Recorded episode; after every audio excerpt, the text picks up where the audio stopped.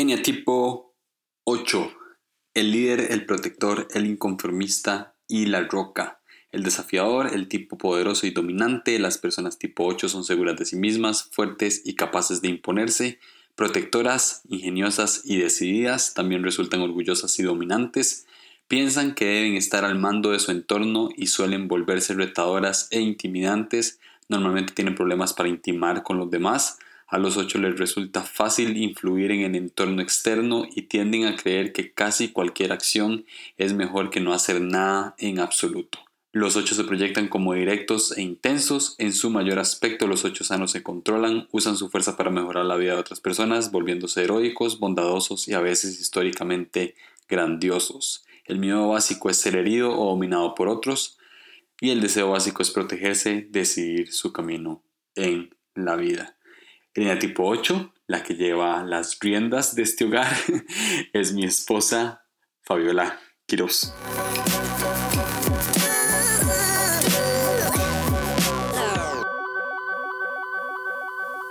Fabi, ¿por qué no te presentas a los escuchas? Hola fans de Julio. Presentate, decir quién sos, qué haces. Eh, me llamo Fabiola. Me llamo Fabiola. Eh, soy fotógrafa de profesión y em, amo a Julio. ¿Cuánto? Lo suficiente para estar casada con él. ¿Cuánto más? Bastante más. ¿Y ya? No sé. Ok. ¿Cómo te diste cuenta del enneagrama? De inevitablemente por la obsesión de Julio en realidad. Pero como que sí me interesó. O sea, me interesó desde desde el principio, no por insistencia. ¿Y cómo te ha ayudado en tu vida? A entenderme. O sea, creo que hay demasiadas cosas de mí que me frustraban y que me hacían sentir culpable por, no sé, por reacciones que tenía o por maneras de resolver. Y ahora me siento un poco más tranquila conmigo misma. Muy bien. ¿Cómo te diste cuenta que eras 8?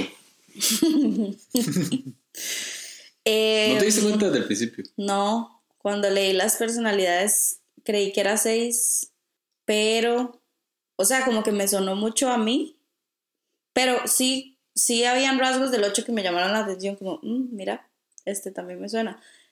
Pero vos lo leíste y me dijiste, no, vos sos 8. Y luego el test me salió que era 8 y ya leyéndolo como que bien y como averiguando mucho más que solo el texto de descripción, sí, definitivamente soy ocho en todo lo que eso signifique. No sé en qué, en qué orden va a salir esto todavía, pero sos la única persona eh, entrevistada que sí hizo el test. Todos los, demás, todos los demás leyeron y y concordaron que era eso. No sé si hicieron el test después y, como que le salió, pero... Bueno, pero es que también nosotros como que ni siquiera teníamos tanto conocimiento cuando hicimos el test. O sea, ni siquiera sabíamos que el, el, el, leerlo o el buscar más información era una opción.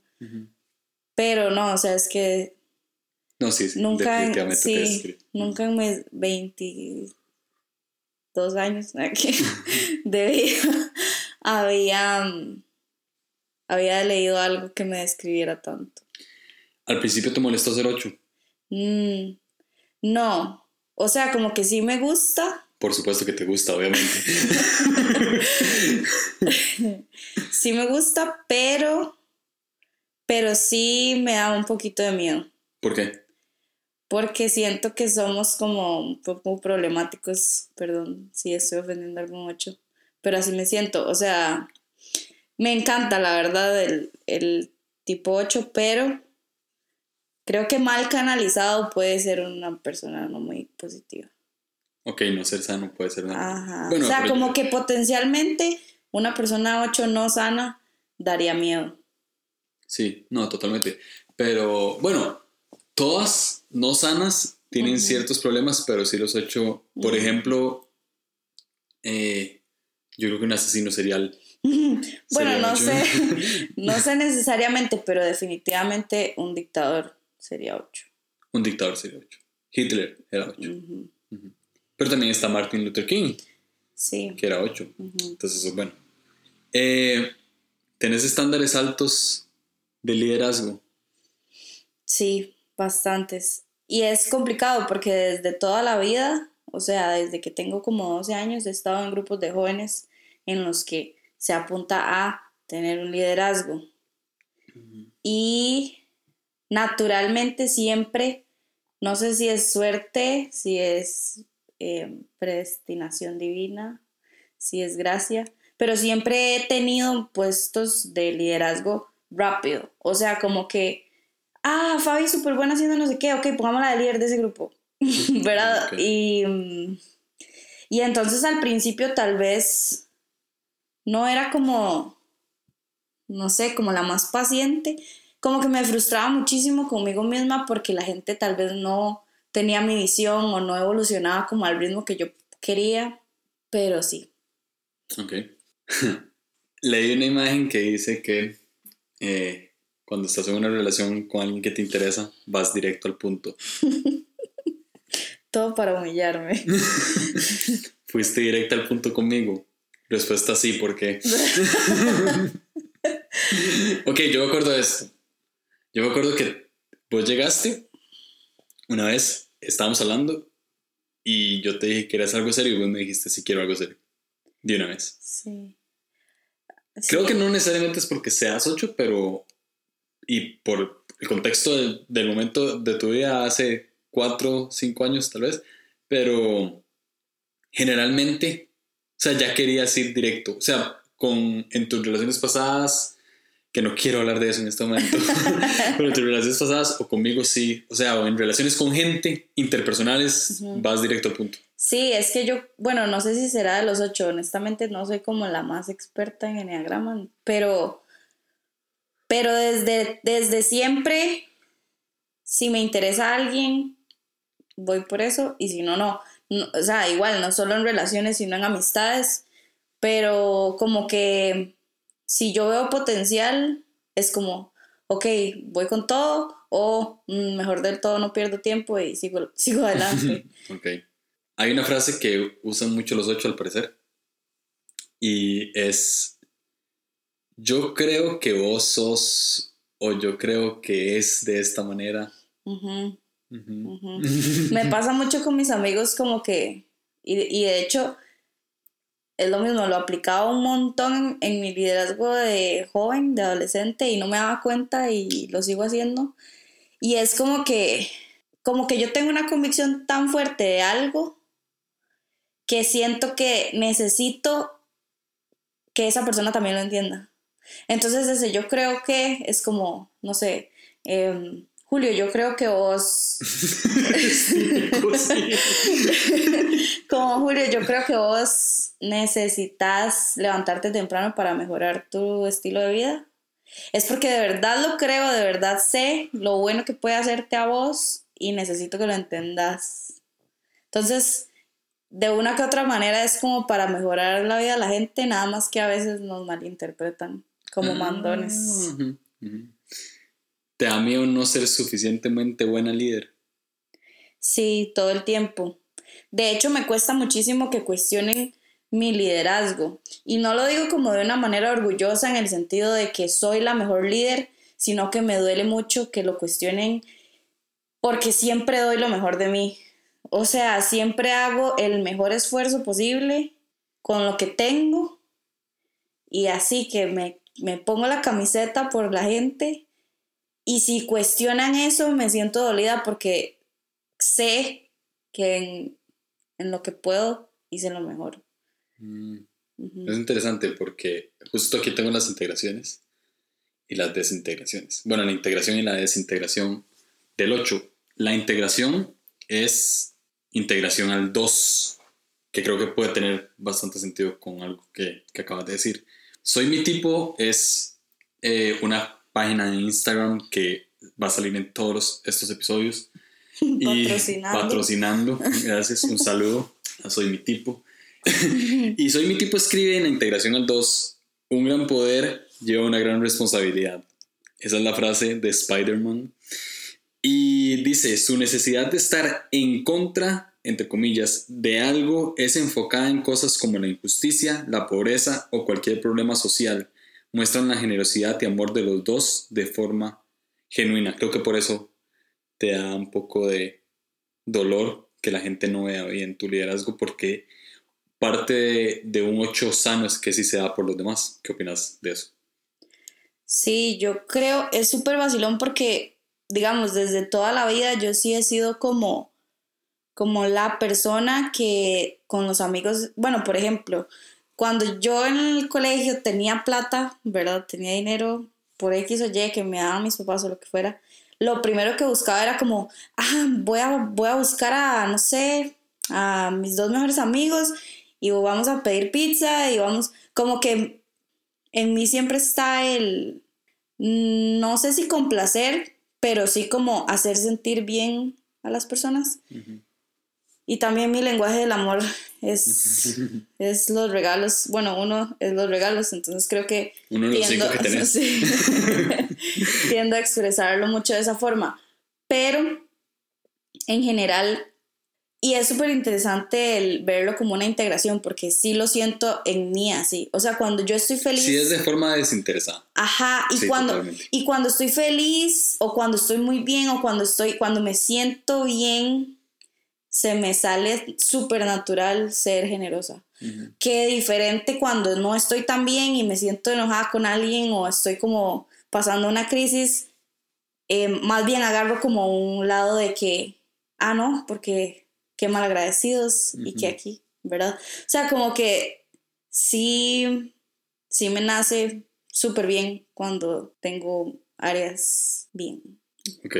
Ahora la desintegración es a 5 y dice así, conocimiento es poder o poder es poder.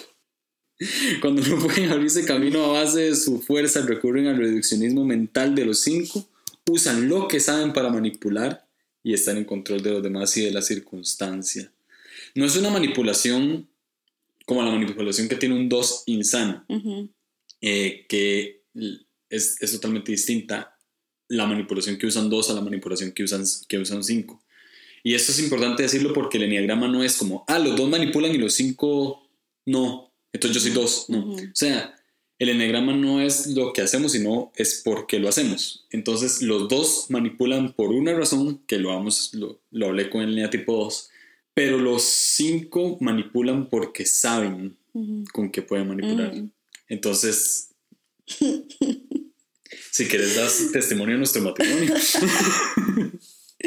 Ay, qué fuerte. O sea, es, es muy complicado porque yo soy una víctima aquí, una víctima más. Es, no es mi culpa que seas nueve. Eh, o sea, naturalmente, y no miento de, de que desde que tengo noción de vida, de existencia, naturalmente para mí manipular es muy sencillo y suena muy feo. Wow. O sea, suena muy feo. Yo de verdad no soy una mala persona, por favor, no crean que soy una mala persona.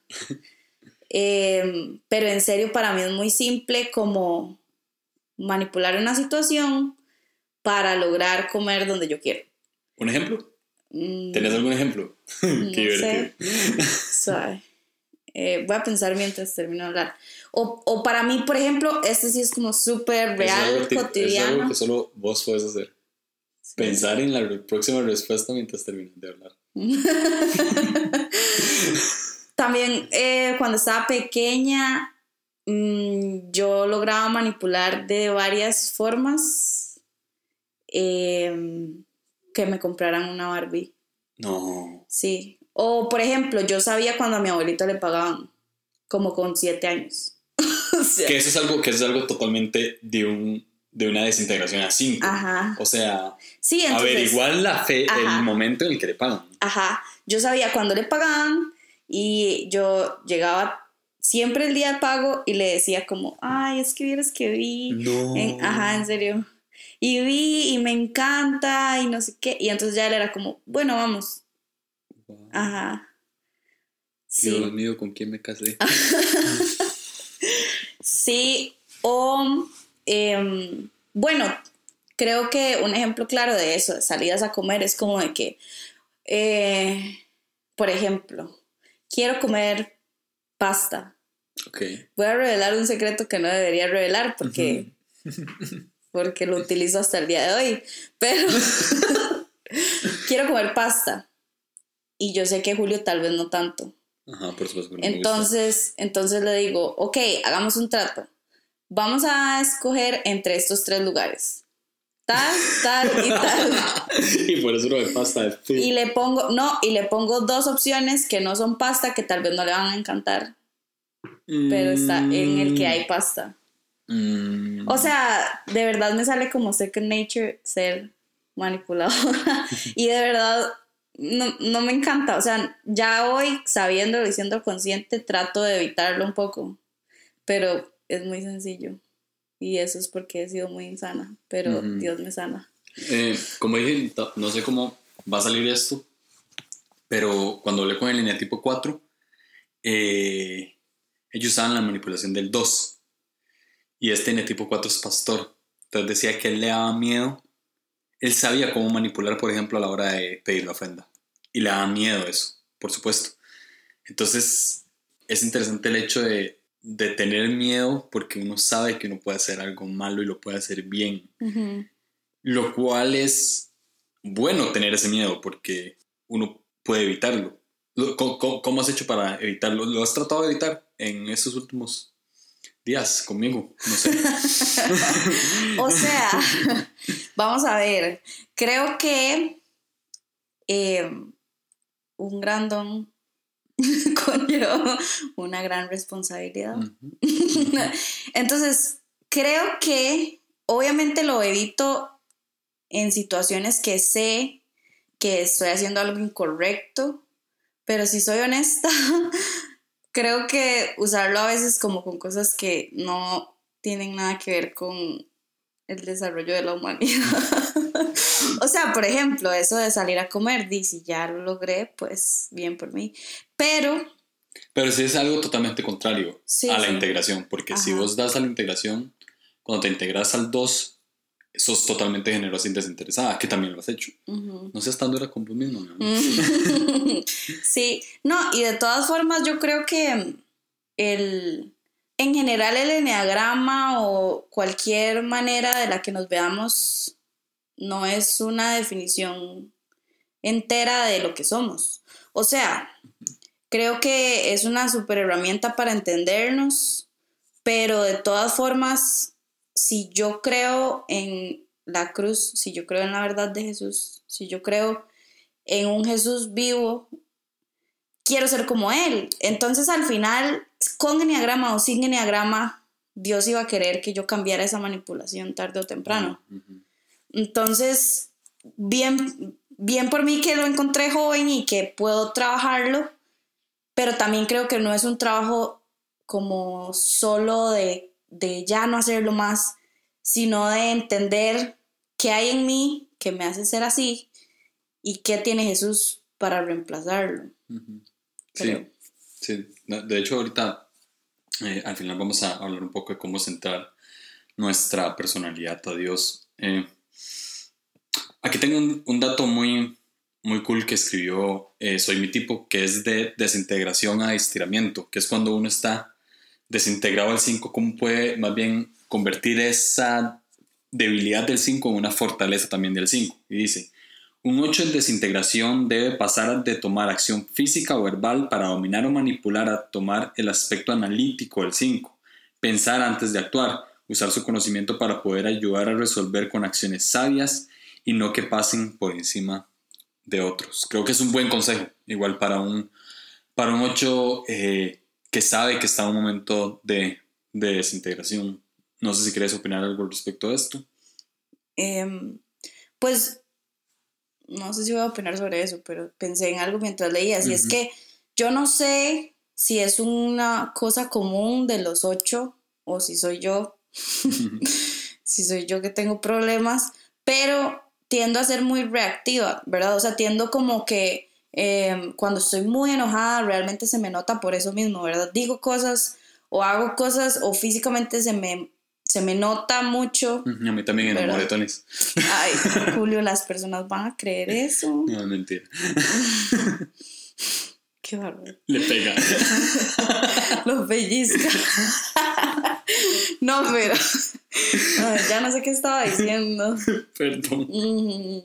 Bueno, que el asunto es que yo no sé si es de ser ocho o si es de mi, mi persona, mi ser, ¿verdad? Pero Em, creo que ese, esa explosividad verbal o, ¿verdad? No sé cómo describirla.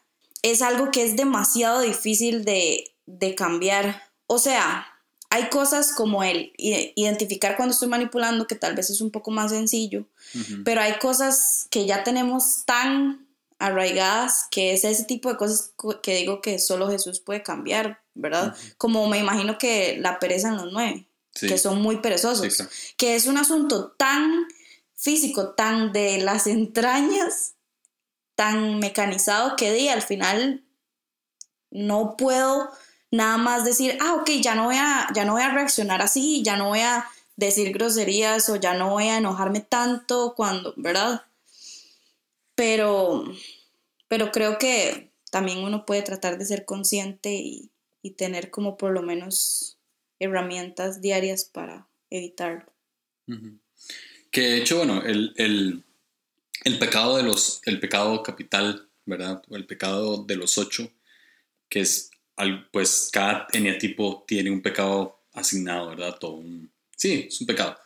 Eh, no es la ira como el de los uno, pero sí es la lujuria.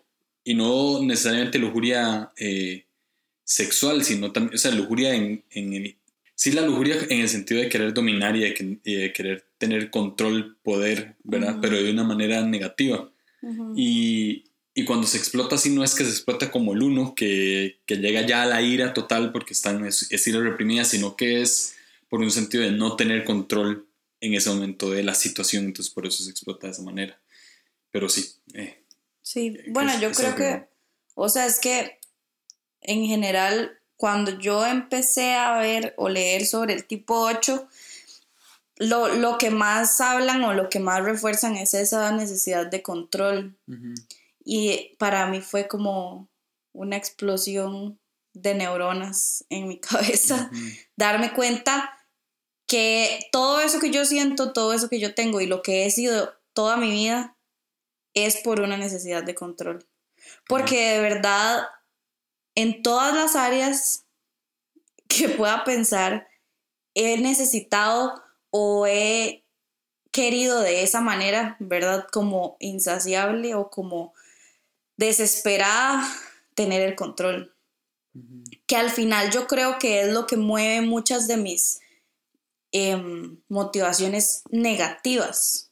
Por ejemplo, tuve años de mi vida en los que el dinero me me afectaba mucho como no tener o tener pero tener que gastar en algo o cómo lograr hacer tanta cantidad para y al final era porque el dinero me estaba dando esa seguridad, ¿verdad? Que me da control sobre mi propia vida.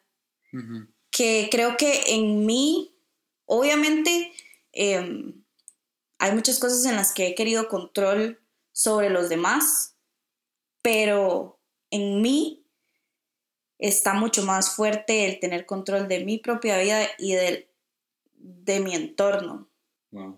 Pasamos a las alas. Tenemos dos alas, como todos. Eh, a las 7 y a las 9 son tus alas. Uno pasa por las dos en diferentes etapas de la vida. Ahorita creo que estás en tu ala 9. Pero vamos a leer ambas, ¿ok? A las 7 dice que son más extrovertidos, enérgicos, rápidos, materialistas, interesados en el poder y egocéntricos. En lugar de hacerlo solo, se conectan con otras personas e intercambian ideas, puede hacer que se absorban más en sí mismos y que sean menos reflexivos sobre las consecuencias de sus acciones. ¿En qué, en qué situaciones has identificado a las 7? Eh, puedo ir una por una casi que puntual. O sea, creo que trabajé en un ministerio de, adolescentes mucho tiempo y, ahí sí yo siento que, y, siempre lo hablé como que era gracia de Dios, porque me autodefinía a mí misma como una persona amargada. O sea, no amargada en una manera tan negativa, sino como una descripción básica de no me gusta socializar tanto, pero cuando estuve fuerte en ese misterio, o sea, como de verdad metida 24/7, era demasiado social y hablaba de que era un don por Dios para ese momento y ahora tiene mucho sentido, porque realmente hoy no soy esa persona, o sea, no soy la persona sociable que quiere hablar con todos, que se lleva bien con todos, que quiere estar hablando todo el tiempo. Ahora soy un poco más callada y más de querer estar sola un rato, pero en ese momento lo veía como una bendición porque lo necesitaba, porque eran adolescentes con demasiada energía y tenía que tener ese mismo nivel para poder prácticamente que ser parte, ¿verdad? Pero, pero sí, ahora definitivamente estoy un poco más tranquila. Luego, escuché algo que me llamó la atención. Bueno, tiendo a tener flashes así como uno que otro momento en el que hago cosas impulsivamente. ¿verdad? Y bueno, que no sé si vamos a hablar de eso, si ya lo hablamos y lo, no sé, pero tenemos una tendencia natural y es demasiado intenso en mí el defender, ¿verdad? El, como que hablar por los que no hablan, defender a los que nadie defiende, ser amigo del que nadie quiere. Sí, eso es tu integración el 2. Ajá. Pero en esas situaciones en las que hay algo que no me parece que que se está haciendo una injusticia o que alguien está pasando por encima de alguien o incluso sobre mí misma, tiendo a reaccionar de esa forma. O sea, tiendo a, a no pensar en las consecuencias de lo que hago o lo que digo, nada más lo hago. Mm. Por ejemplo, hace dos años casi me asaltan y yo literalmente iba a correr detrás del asaltante. Vos ibas a asaltar al asaltante. Ajá. Entonces sí, sí tiendo como que a veces a no, no pensar mucho en las consecuencias. Incluso tal vez maneras en las que hablo con, con personas, quiero comunicar un buen mensaje, pero lo hago de una manera tan apasionada que es, es malinterpretado. Y entonces, ¿verdad? Se me, se me hacen problemillas. Em, enérgica, tengo picos de energía, yo creo. En el día. Yo, yo de hecho, ahora cuando, cuando, cuando te iba eh, Ah, antes de, de, empezar, estaba pensando justamente en las alas y en cuando yo te he visto una ala 7 y cuando te he visto una ala 9. Cuando fuimos a México, vos estabas en tu ala 7 al llegar. Querías conocer, querías ir, este, querías como la aventura, como no perderte nada. Pero los tres días, y creo que ha pasado en los viajes en los que vamos, te pasas totalmente a tu ala 9 en la que preferís quedarte en la casa donde nos estemos quedando, quedarte ahí y descansar. Y ni siquiera, o sea, ni siquiera es que te pasas a la parte mala del 9 de, la pereza, no, no, querés tu área de paz y tu área de confort. Y, y me parece muy curioso cómo eh, bailas de un ala a otro en, en, un tiempo tan corto, porque siempre te pasa, o sea, siempre lo mismo. Y yo más bien me salgo de mi ala 9 y me paso a mi ala 8 extrovertida y quiero pues este, hacer lo contrario, dominar el, viaje y demás. Entonces sí, eh, si quieres pasamos al ala, el ala 9, que creo que es el ala más fuerte ahorita que tienes, ¿sí?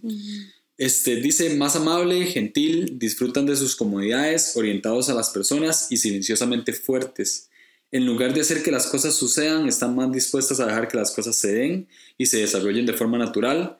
Puede hacer que los ocho estén más fuera de contacto con su ser interior. Creo que de un tiempo para acá has desarrollado más tu ala nueve. Sí, yo creo que tal vez es una combinación entre estar casada y ya tener un estilo de vida diferente. No, y estar casada con un 9 probablemente también eso sí, afecta.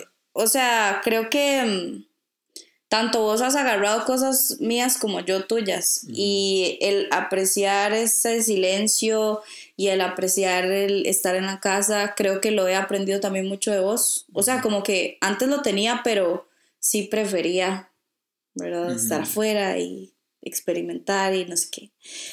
Pero creo que, que sí, el ala 9 llegó para quedarse. O sea, realmente, realmente me gusta más em, la calma y el, creo que el madurar y el entender cosas que Dios tiene para mi vida me hacen creer que, que estoy hecha para ser ala 9. O sea... Sí, no, de hecho, eh, eh, todo esto que, que, que escribe eh, Soy mi tipo acá va, va mucho de, de, unos años para acá. O sea, creo que desde que nos casamos tal vez. Sí, porque ni cuando éramos novios. Sí, no, o por lo menos de un año y medio para acá.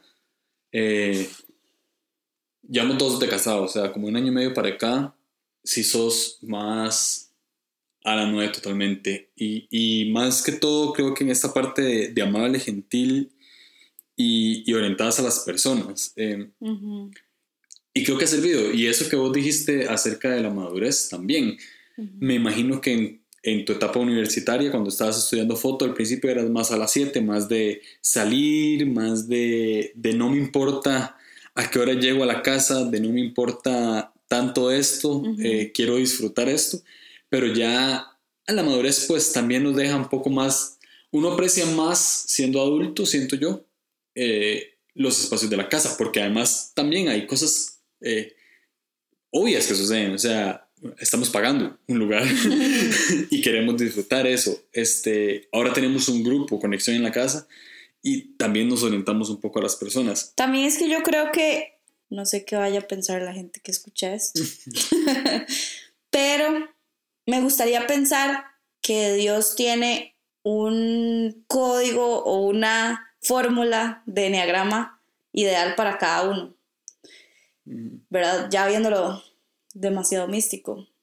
Porque mi ala 7 me llevaba a cosas que no me convienen. O sea, mi ala 7 me llevaba a salir de fiesta, me llevaba a ser inconsciente con mis decisiones, me llevaba a eh, ser súper, súper egocéntrica y súper eh, materialista también. Antes yo me acuerdo que trabajaba prácticamente para vivir del de lo material, ¿verdad? Y con el pasar del tiempo y de los años y de literalmente escuchar a Dios decirme como, ok, esto necesitamos moverlo acá, em, y he ido encajando en un ala 9, que, que me parece muy vacilón porque uno pensaría, no, pero está súper bien que sea a las 7, pero a mí, a Fabiola, por por lo que soy, no me conviene. Sí, porque es igual, o sea, no, no, no es, yo creo, para que se entienda que la, no, es, no estamos diciendo que el ala 7 sea mala. Sí, total. Sino que estamos en mi caso. En tu caso, en esa época, pero en la época de John Life, sí, ajá. del Ministerio de Adolescentes, necesitabas tú a las 7. No podías ser a las 9 en esa sí, época. Y no sabemos qué va a pasar de aquí a 20 años, o sea, probablemente tú, probablemente si en el momento si, si tenemos hijos, que no lo hemos decidido, pero bueno, cuando lleguemos a tener hijos, probablemente no es tu ala 7, se va a tener que explotar y mi ala 1 también, o sea, mi ala 1 de, de ordenar, de ser meticuloso. Ay, ojalá. No, definitivamente, o sea, y también mi ala 8 en el sentido, porque mi ala, es algo que, que, que hablé en el podcast con el tipo 9, que uno en el ministerio eh, cristiano es, como no explota mucho el ala 8 porque es el ala que da más al liderazgo. y, y, en ese momento como que menospreciamos mucho el ala 1, ¿verdad? Y dijimos como, no, no, pero es que en el ala 1 más bien eso me pasaba a mí. Yo en mi ala 1 juzgaba a la gente. Y en mi ala 8 entendí que no tenía que juzgar a la gente. Pero no es porque el ala 1 esté mal, sino por la época en la de mi vida. O sea, eso fue lo que cambió. Ahora quiero, ahora quiero desarrollar mucho mi ala 1. O sea, yo quiero ser ordenado, por ejemplo, eh, con mi día. O sea, me gustaría hacerlo. Entonces, creo que esto de las alas, de conocer las alas es importante porque uno sabe en qué época de la vida sirve y además sabe cómo usarla. Porque yo creo que no hay nada peor para una personalidad estar desintegrado y tener el ala equivocada. Porque estar desintegrado el 5 como vos, donde puedes manipular, donde puedes este, tener datos para poder llevar a cabo algo, y tras de eso estar en tu ala 7 eh, extrovertida, puede llevarte a, Ujú, a ser presidente. Ah, sí. Estuvo bueno. Ya. Ok. ¿Conoces algún personaje ficticio que sea 8? Sí. Em, en, en Brave, en la película de Disney, Mérida es 8. Brave. La de Perito Rojo. La de los ositos. Ah, no sé, no lo he visto. Ay. Creo que la vimos juntos y todo. ¿En serio? Es la que la mamá se convierte en oso. Spoiler. Ay, qué pereza. No. Bueno, ella, que es un personaje muy cool. O sea, es como que yo me identifico mucho. Luego, em, bueno, Ginny Weasley, en teoría, Ginny Weasley. sí. me queda debiendo. Honestamente, me queda debiendo. Bueno, aunque yo diría que Ginny Weasley más bien es... No, es que hay etapas en sí, las que... sí, ella hasta el final se, ya se ve Ajá. como 8. Pero yo que leí los libros, o sea, en las películas ella es 8 hasta el final, pero en los libros es 8 desde el principio. Ok, esperemos que nadie que no haya Sí, visto. Harry Potter. Ajá, perdón. Mm, Pero Ginny Weasley, sí. Sí. Ay, había alguien más. Yo conozco varios. ¿Cuáles? Ay, sí, él conoce varios. Sí, conocí. Se me fueron. Ah, Ah, bueno, Arya. Arya Stark. Ajá, Arya Stark Stark. en Game of Thrones. Que es- también es ella y ocho. yo somos Es una. 8, es 8 y además es 8 muy integrada al 2, pero al mismo tiempo muy desinte- desintegrada. Ajá. Mira como si es 8, Ajá. Que no voy a hacer, Sí, no, de no hacer no spoilers, pero, pero hay una parte, ajá, Una temporada. hay una parte, una temporada entera donde Ajá. ella definitivamente manipula. Sí, sí, sí. Pero también con su integración el 2 para ayudar al débil. Sí, Eso es muy, muy cool. Sí, pero ella y yo de verdad somos una. O sea, yo de verdad habría sido ella de principio a fin Game of Thrones. Stark es, es, es 8, definitivamente. ¿Y personaje bíblico? Que sea 8. Tuvimos un debate extenso de personajes bíblicos porque yo lo que decía, le decía a Julio, es que todos los que yo pensaba son malos. Y bueno, encontramos un par que no. Pero Dalila de fijo. Sí, hay figura. digamos, de Y muy, fijo. muy insana, muy súper desintegrada. insana. Sí, como que de verdad es, es la típica 8. Manipuladora. Ajá. Sí, totalmente. Luego. ¿Qué habrá sido Sansón para... Nueve.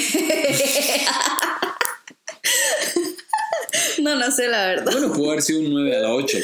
No sé, no sé. Sí, pero... Pero sí puede ser. Em, ¿Cuáles serán los eneatipos? Porque hay eneatipos manipuladores y eneatipos que no saben manipular. Por ejemplo, yo 9 no sé manipular. no, no, ni mentir. Ni mentir. Y los 6 tampoco creo. Ajá, los seis tampoco. Ajá, entonces uno creo que se da cuenta quién... Sí, así como que. Ajá, ajá. Sí. Ok, eh, ¿quién más habíamos dicho? A mí me dijeron que Pedro, pero no, No, sé. Pablo. Pedro y Pablo ambos. Pablo sí. Pablo sí estoy completamente seguro, Pedro no sé. De De, Pedro no estoy tan segura, la verdad. Sí. Pero es que, bueno.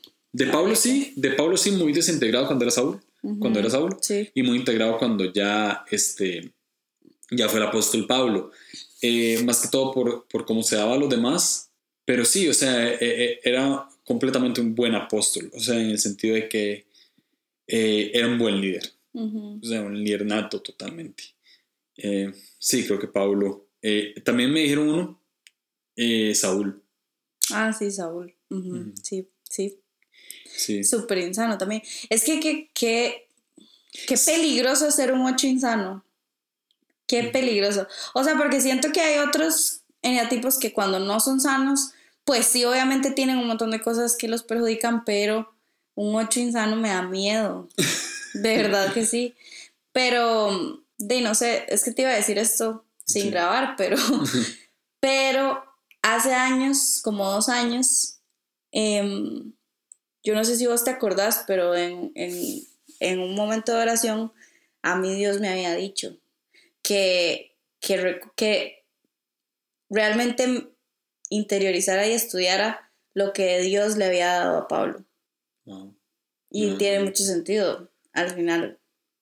Sí, ¿Y qué está pasó? interesante. No, o sea, nada más nosotros ese día lo hablamos y, él, y vos fuiste como, sí, él di todos los evangelios.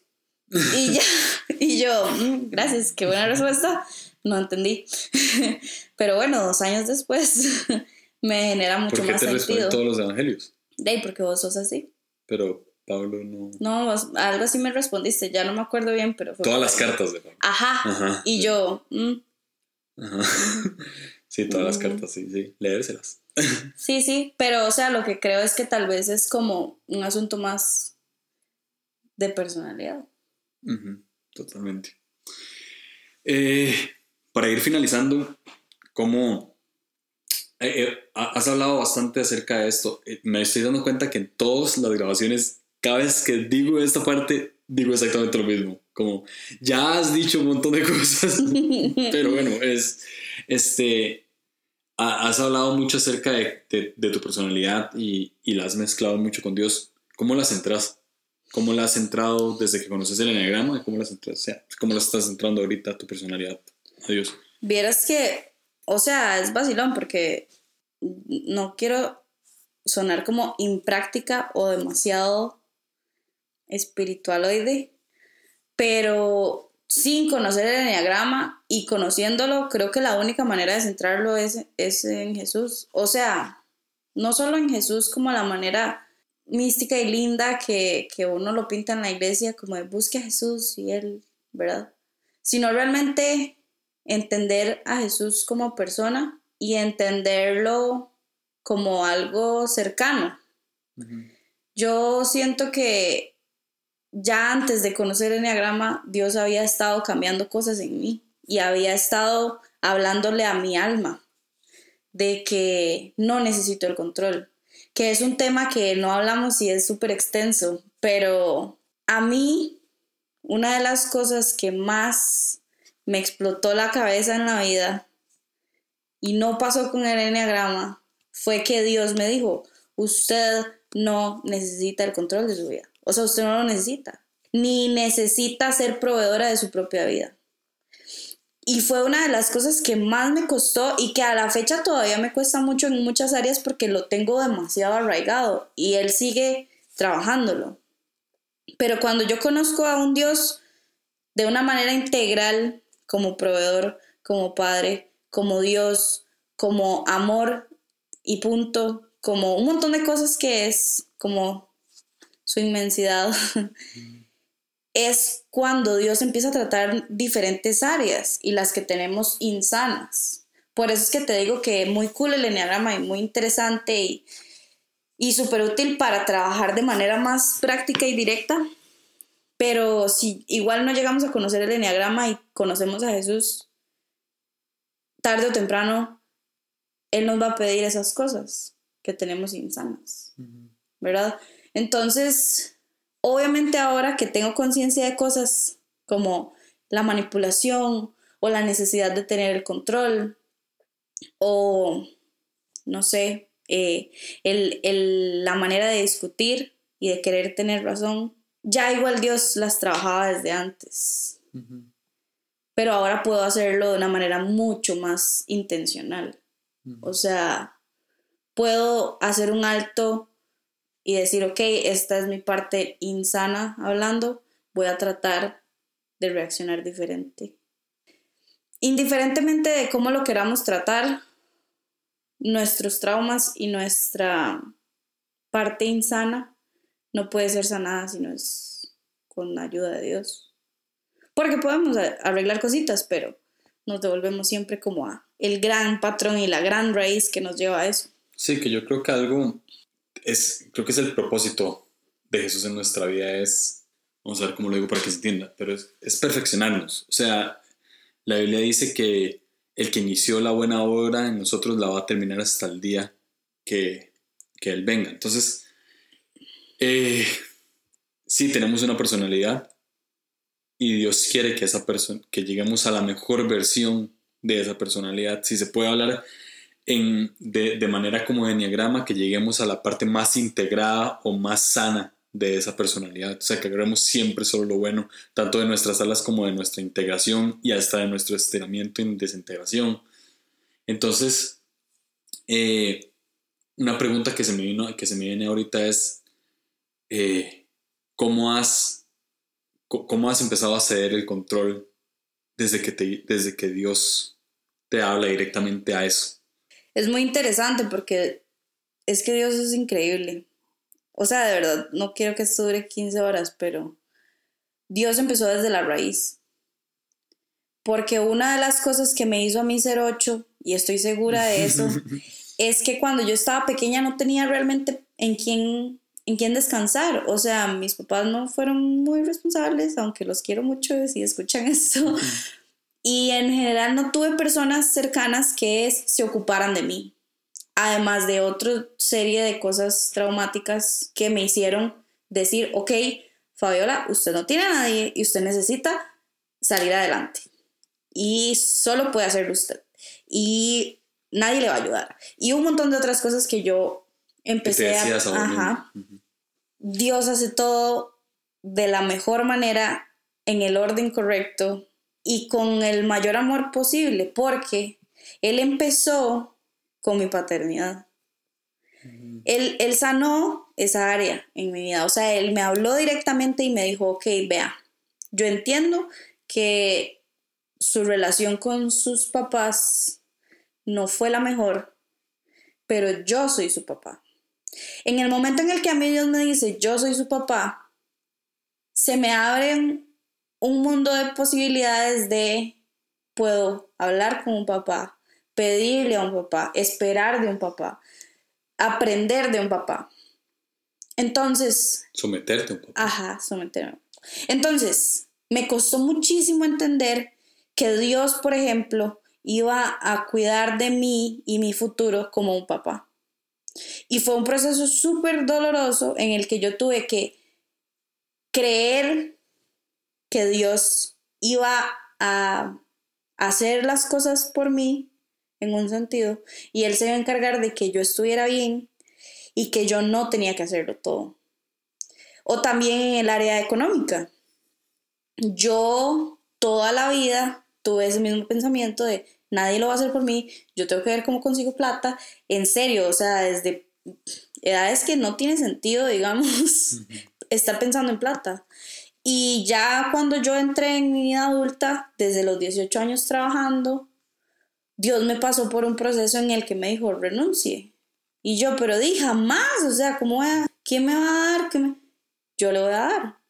Y fue tan real y tan inexplicable que es nada más creer que Dios, que Dios tiene todo lo que yo necesito para ofrecer. ¿Me explico?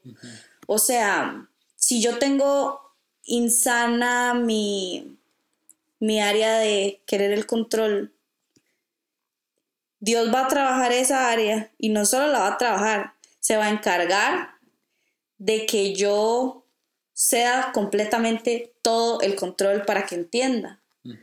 Igual con todas las áreas, ¿verdad? O sea, si vos le tenés miedo al conflicto y no te gusta y no, él se va a encargar de hacerte entender que no necesitas tenerle miedo al conflicto. O sea, siento que en mi caso, Dios ha ido como constante, de a pocos, pero 100% eficiente. O sea, no sé, me parece que Dios es bueno. Sí, muy bien. algo que, leí y creo que es súper acertado. Una página, hay, una página, no, no, recuerdo si esta se llama This is Enneagram, creo que sí, que, que son cristianos y, eh, y, ellos hicieron como una serie de imágenes que decían lo que la necesidad de cada eneatipo. Y en el, en el 8 decía, tenés todo el poder que necesitas tener. Puntualmente, dos, tres consejos que le des a un 8 que, que está escuchando y que, y que tal vez no se sienta bien siendo 8, porque se dice que todos, todos excepto los 7 se supone que piensan que son el peor tipo. A esa persona que siente que, que por qué nació 8, ¿qué consejo le das? Mm. Algo que creo que le aplica a esas personas que conozco y a mí misma, el punto número uno, es no hace falta ¿cómo lo digo? Para que suene lindo. para que suene como un consejo. Eso es algo que nos pasa. No podemos hablar lindo. Em, la vida es mucho más fácil y linda y se disfruta mucho más cuando entendemos que las personas no son las culpables de, nuestro, de nuestros problemas. Creo que crecemos ensañados en, ya no importa a nadie, pero todos tienen la culpa de que yo esté aquí, o que esto me haya pasado, o que yo sea así, o que yo reaccione de esta manera. Y eso nunca lo he leído, pero lo veo como un patrón y siento que a mí me pasaba mucho eso. Entonces es entender que no, no, es, no es culpa de nadie. Lo mejor que podemos hacer es ver hacia adelante y, y no tener resentimientos. Luego, creo que, bueno, lo leí y me parece súper acertado. Y es que busquemos espacios en los que podemos como, como desconectarnos y meditar en lo que pasa en nuestra vida. Y a mí me funciona muchísimo como sacar una tarde y bueno, o sea, voy a hacer algo que me guste, como, no sé, leer, pintar, lo que sea, y meditar sobre cómo está mi vida en este momento, qué quiero hacer, a dónde quiero ir. Creo que eso nos, nos devuelve mucho como a la paz y tranquilidad que necesitamos. Y tercero, em, tratemos de ser un poco menos agresivos para comunicar lo que queremos. Em, desde que empecé con Julio, o sea, cuando éramos novios me pasaba mucho que exigía de una manera no muy, no muy... Mm, Calmada. Sí, o sea, como que se tiene que hacer lo que yo digo y ya. ¿Por qué? ¿Por qué? Porque sí. O sea, ¿y por qué? Porque sí. ¿Qué más ocupa saber usted? ¿Y porque sí. Entonces, em, en mi relación, en lo personal, me ayudó mucho y la mejoró mucho el respetar lo que la otra persona quiere y escuchar lo que la otra persona quiere. Muchas gracias por aceptar esta invitación, por sacar tu tiempo, Fabiola, para tu esposo. Para tu esposo. Eh, te amo mucho. Yo también. ¿Me das un besito? No te puedo dar un beso. ¿Por qué? ¿Aquí? Porque hay personas escuchándonos. hay personas menores de edad También. Este, no, eh, gracias por, por sacar el tiempo y por, por todo, por ser mi esposa tan bonita. Eh, gracias a ustedes que nos escucharon y nos escuchamos en la próxima.